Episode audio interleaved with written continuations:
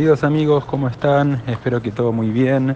Este es un mensaje para el grupo con el cual tengo el privilegio de compartir eh, la Seudot Shabbat a la mañana, Kiddush y tantas otras cosas. Quería mandarles un audio con unas palabras de Torah para eh, que tengan para Shabbat y la verdad que hubo muchas corridas no llegué, espero que estén todos muy bien. Simplemente la perayá cuando empieza, va a la Aleph chiquita, habla de humildad, estas cosas que todo el mundo cuenta, pero eh, cuenta la Torá que dentro del, digamos, el Mishkan la tienda de encuentro, Moshe escuchaba una voz increíble de Hashem, súper poderosa, ensordecedora. Ahora la gente que estaba afuera del Mishkan no escuchaba nada. Eh, de hecho, la presencia de Hashem empieza a manifestarse dentro del Mishkan y la gente de afuera no podía escuchar nada de esa voz que Moshe sí escuchaba. Preguntan los Jamil cómo puede ser. ¿Acaso el material que se usaba en la tienda era aislante y no escuchaban?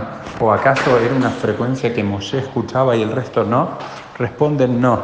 Hashem le habla a todos, pero de nosotros depende preparar nuestros oídos para escuchar o no escuchar esa voz que Hashem y ese mensaje que Hashem nos quiere dar.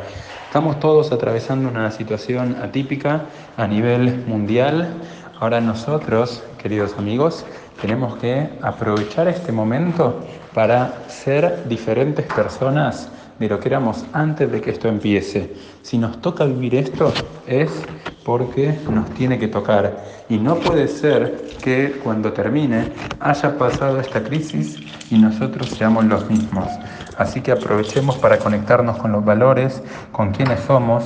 No somos gente que vende, gente que estudia, gente que corretea, gente que comercia, gente que trabaja. No somos gente que va a un lugar o, no, o no. No somos gente que juega al fútbol o no. Eso es lo que nosotros hacemos.